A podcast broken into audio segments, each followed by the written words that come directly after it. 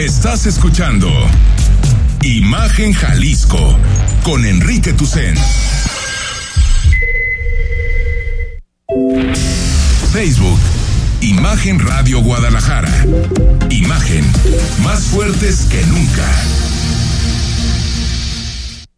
8 de la noche con 20 minutos, Imagen Jalisco hasta las 9. Quédate con nosotros. Información, análisis y opinión.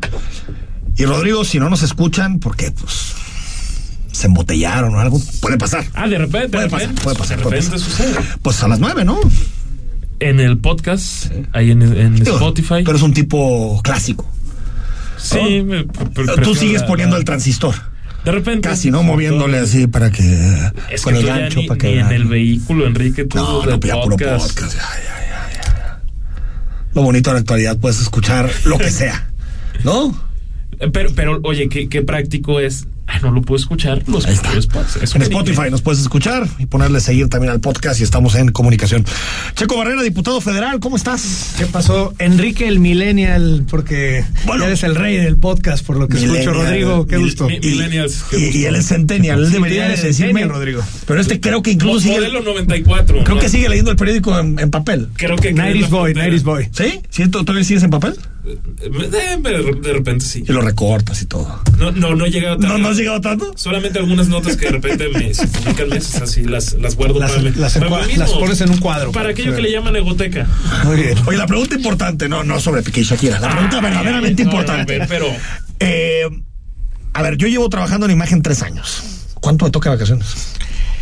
Tres años te tocan 16 días de vacaciones. 16 días de vacaciones. Exactamente. Si lo está escuchando Julio López, que vaya tomando.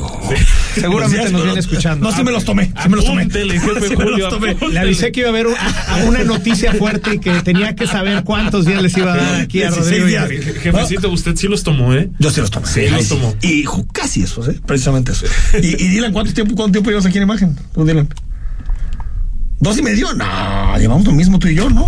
Vamos dos y medio, tres. Bueno, ¿y tú? Cumplo dos años en marzo. ¿Cuántos le toca aquí a Ciudad de la Rosa? ¿Cuántos? Dos años ¿Dos en años? marzo. Entonces, 14 días. 14 días. 14 y, si, días. y si tuvieras uno, tocan 12 días. tuvieras 12 días y si ahorita estuviera la ley como estaba hasta el año pasado, por dos años tendrías 8 días. Oye, cuéntanos un poco los, los entresijos de lo que fue esta negociación, porque estaba pasando muy rápido, de pronto se atoró justo en el debate sobre eh, el plan electoral, la reforma constitucional.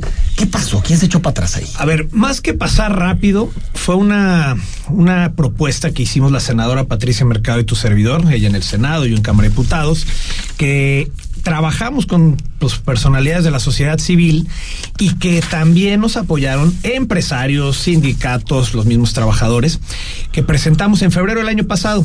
En un inicio, pues sonó bastante bien. De hecho, cuando la presentamos, muchos, hasta vicecoordinador de Morena y mucha gente dijo, oye, esa suena bien, esa sí, creo que puede jalar. Esa Independientemente de que venga de la oposición, creo que puede ser algo bueno. Y le sirve a las cocholatas, dijo, pues, dos en uno, ¿no? No, no, pero Claro. tan es que les funcionaba que ahí te voy a platicar porque se atoró todo esto. Porque en marzo hicimos un parlamento abierto en el Senado donde invitamos a los principales organismos empresariales, a trabajadores, sindicatos y demás.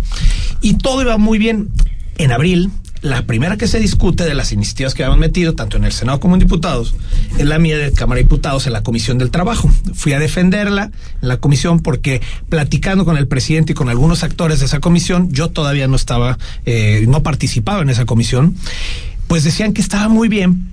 Y de hecho lo dijeron en la comisión, que era una muy buena iniciativa, pero que tenían que hacerle algunos ajustes porque pues había que mejorarla por fuera lo que decían es viene de la oposición, aunque es algo muy bueno, esto electoralmente puede funcionar muy bien y sobre todo, como bien decías, esto para nuestras corcholatas va a ser algo Sí, muy interesante. Muy interesante, claro. Entonces, realmente ahí la votaron, la bajaron en esa comisión, pero la ventaja es que en el Senado siguió avanzando. De hecho, en septiembre, varios diputados presentaron la misma iniciativa con algunos cambios en Cámara de Diputados, lo cual, pues, para mí fue bueno porque quería decir que iba a avanzar. Al final, no era un tema de quién la sacara, sino que realmente sucediera. Y eso era lo importante y se lo dejé muy claro al presidente de la comisión, que es de Morena. Le dije, a mí me interesa que esto salga. Que lo presente pues, quien quiera. tiene los votos Exactamente, necesitamos ¿no? hacer acuerdos con todos. Forzosamente. Y así lo entendieron en esa parte, ellos metieron iniciativas, pero en el, al mismo tiempo empezó a avanzar en el Senado, se aprobó por unanimidad en la comisión en el Senado y después también ya en el Pleno. Cuando sucedió eso parecía que sí todo iba avanzando muy rápido, nos llega a Cámara de Diputados para que nosotros también la votáramos y casualmente Ignacio Mier, el coordinador de Morena en Cámara de Diputados, dice, "Mm, vamos a detenerla. Frenón. Y todo el mundo es como que dijimos, ¿pero por qué? ¿Cuál es la razón? Pues es que tenemos que hacer una revisión más a fondo. Empezó ahí también, pues, gente que quería frenar. Unos decían que era por la parte de los empresarios que estaban presionando, pero la realidad es que querían frenarla para que no pasara en el 2022 y que la volvieran a presentar en 2023 y que saliera por parte de Marometa parlamentaria Una marometa. para- Y eso que iba a hacer, que iba a detener un año más. Algo que pues está beneficiando más de 22 millones de mexicanos y mexicanos. Oye, ¿y quedó de los 12 días? No te los puedes tomar continuos. No, sí. Ah, de hecho, una de las modificaciones que se hizo en Cámara de Diputados y que cuando se frenó empezó una discusión fue que venía del Senado que tenían que ser los 12 días continuos forzosamente. Pero en Cámara de Diputados empezó un debate porque decían es que también necesitamos dar flexibilidad. En un principio se decía, bueno, es que lo que se busca con esta iniciativa es que haya una desconexión para que podamos combatir el estrés laboral, que es de casi un 60% en la clase trabajadora de este país, y gracias a que puedes tener esa desconexión, pues podías regresar a tu trabajo, ser más productivo y que eso ayudara a la competitividad de tu empresa. Pero también escuchamos las voces de otras industrias, por ejemplo, platicamos con gente que se dedica a los restaurantes, meseros, por ejemplo, que nos decían, oye, yo no me puedo tomar los 12 días continuos porque yo vivo en parte sí una de mi sueldo, pero en parte también de las propinas. Y yo prefiero poderme, pues, dividir en tres, en cuatro días, digamos, este, tres veces cuatro días para tener mis vacaciones salteadas y con eso, pues, poder seguir trabajando. Y la verdad es que se llegó a un acuerdo donde lo importante es que el trabajador tuviera la potestad para él ser que el que decide cuándo quiere tomar estas vacaciones y de qué forma. O sea, le queda él. El trabajador, Si él dice puedes- quiero dividir en tres, tres. tres. Si tú dices, Digo, oye, yo me quiero tomar mis patrón 12. para, para que no, no dejar vacíos. Que ¿no? es también algo que han dicho, oye, pero entonces van a afectar a las empresas y los micro y pequeños empresarios que tienen, digamos, tres, cuatro trabajadores y se van todos al mismo tiempo. No, tiene que el trabajador avisar sí con tiempo para que no afecte la productividad de la empresa. De hecho, eso viene también en otro Pero- pero- artículo. Pero, ¿eh? a mí me parece hasta medio, medio tonto este debate, diputado. Te voy a decir por qué. Los países más productivos tienen muchas vacaciones. Es que si O sea, dirías, Si hay una relación entre vacaciones y productividad, pues lo entendería, pero con evidencia internacional. Imagínate que No tengo ninguna México- evidencia. ninguna. Alemania tiene que 30 días. Alemania, no sé exactamente, Creo que pero es de los que más. 20, 21 y terminan arriba de los 30. Y en Pero Estados no nos vayamos tan pagada. lejos. Nicaragua, Panamá, Cuba tiene hasta Sí, pero ellos 30 no son días. productivos. No tienen, pero por Me ejemplo, refiero a países productivos, El caso ¿no? de Alemania que tú dices, en la cantidad de días, pero también en las horas laborales. En promedio el mexicano trabaja más de Sí, pero la mitad en 2125 horas. Facebook y la otra mitad. de- Y en Alemania son madre, 1600 y no podemos ni compararnos en la competitividad entre Alemania y México, ¿no?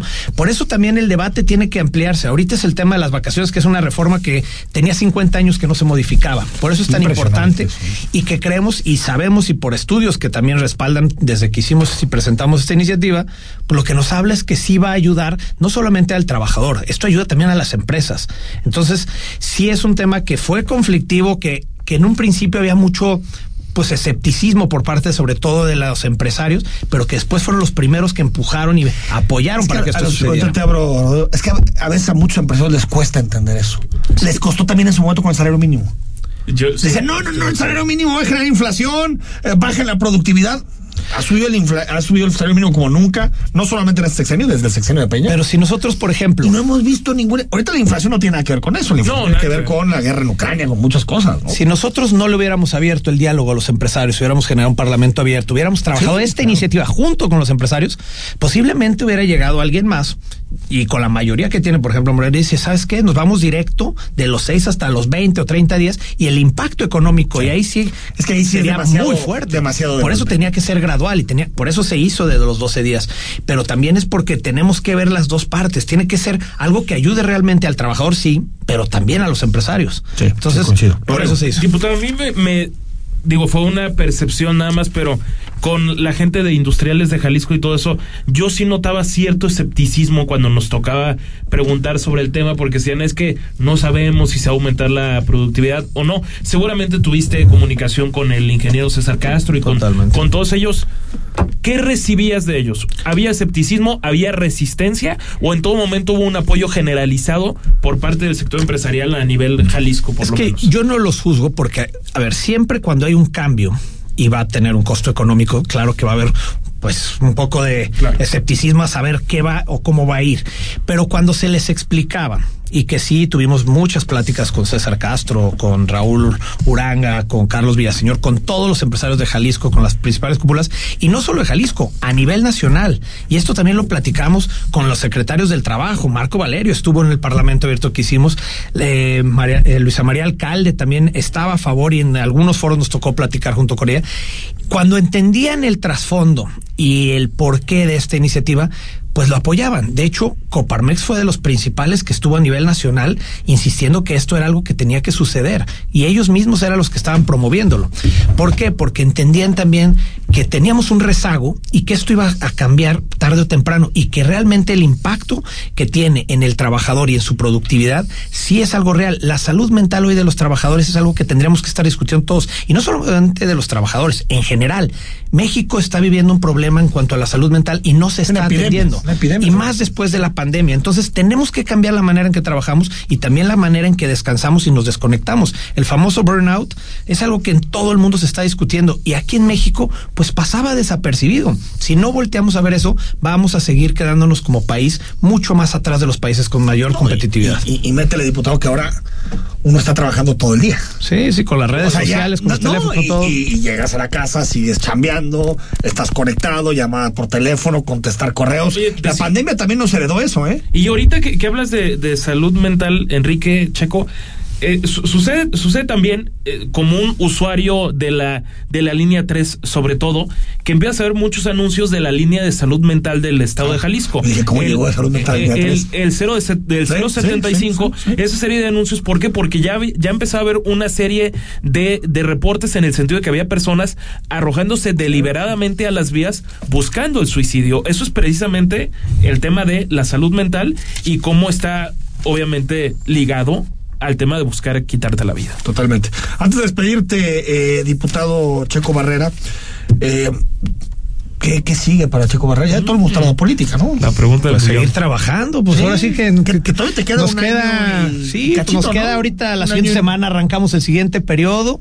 Pinta que va a estar complejo, viene lo de la designación de los nuevos consejeros del INE, pues ya avisó O sea, tú no te este- vas a destapar ni nada. Yo no, pues que me voy a destapar. De la noche nada más, y cuando hace calor. Cuando, cuando empiece el calorcito seguramente, pero ahorita bien tapadito estoy mejor, créemelo. Así, así me siento muy a gusto. Pero te gusta en México. Te, te está gustando a ver, yo, yo estoy muy contento. La parte legislativa en lo federal me ha gustado bastante. Creo que, pues, el apoyo que le estamos dando a nuestro gobernador, a nuestros alcaldes desde allá, pues, creo que ha sido bueno. Sí estamos eh, haciendo ruido. En, somos una bancada pequeña, somos 25 de 500, pero la famosa, como nos dicen, la bancada empresarial que venimos de Jalisco, que están Horacio, Manuel, Mauro y tu servidor, pues la verdad es que sí hemos hecho una, una labor pues sí de conciliación con muchísimos, todos los grupos parlamentarios, pero también de empujar ciertos temas que muchas veces no tenían representación allá y que en estos momentos con pues una fracción mayoritaria que en muchos casos bloquea todo, pues sí se tiene que tener diálogo y eso es lo que hemos estado haciendo en la Cámara de Oye, Diputados. antes de despedirte, lo, lo de los fumadores. sí. Los vapeadores no. salió. ahorita lo tenemos, vamos a seguir impulsando lo que se tiene que regular. Es increíble lo que está pasando. No podemos eh, a través de decretos, como dijo el presidente, que estaba prohibido prohibir, pues ahora están prohibiendo todo, cuando lo que tendríamos que estar haciendo sí es regular y haciendo las cosas de una manera distinta, donde pues si quieres que la gente deje de fumar, bueno, incentiva, pero de otra forma. Sí. No, no lo van a dejar de hacer porque dejes, porque pongas un decreto. Falta mucho, yo creo que eh, por hacer y sabemos perfectamente dónde está el problema porque no es inclusive de Morena. Morena hay muchos senadores, diputados que están a favor de una regulación del vapeo y que entienden que un decreto no va a dejar que la gente deje de hacer eso, de fumar. Y sino al revés. Hay mucha gente que está a favor de que todo esto se haga de una regulación correcta porque pues entienden que es un tema de impuestos que se podrían que estar y de actividad económica exactamente también, y, hombre, y- ¿no? y tendrían que ser políticas de salud, o sea, O sea, políticas públicas de salud.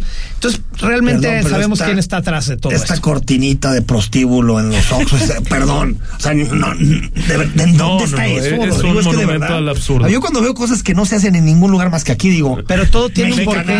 Mexicanada, mexicanada. Todos sabemos que el, el que fue el encargado de manejo de la pandemia es el mismo que está detrás Y que exitoso, le habla al el oído el pandemia. exitoso subsecretario de salud López que Gatell. tristemente es el que le habla al oído al presidente y él pues sí dice ah bueno voy a firmar un decreto y así lo arreglo no Sí. esa no es la forma Pero no le parecía importante el cubrebocas. Es que.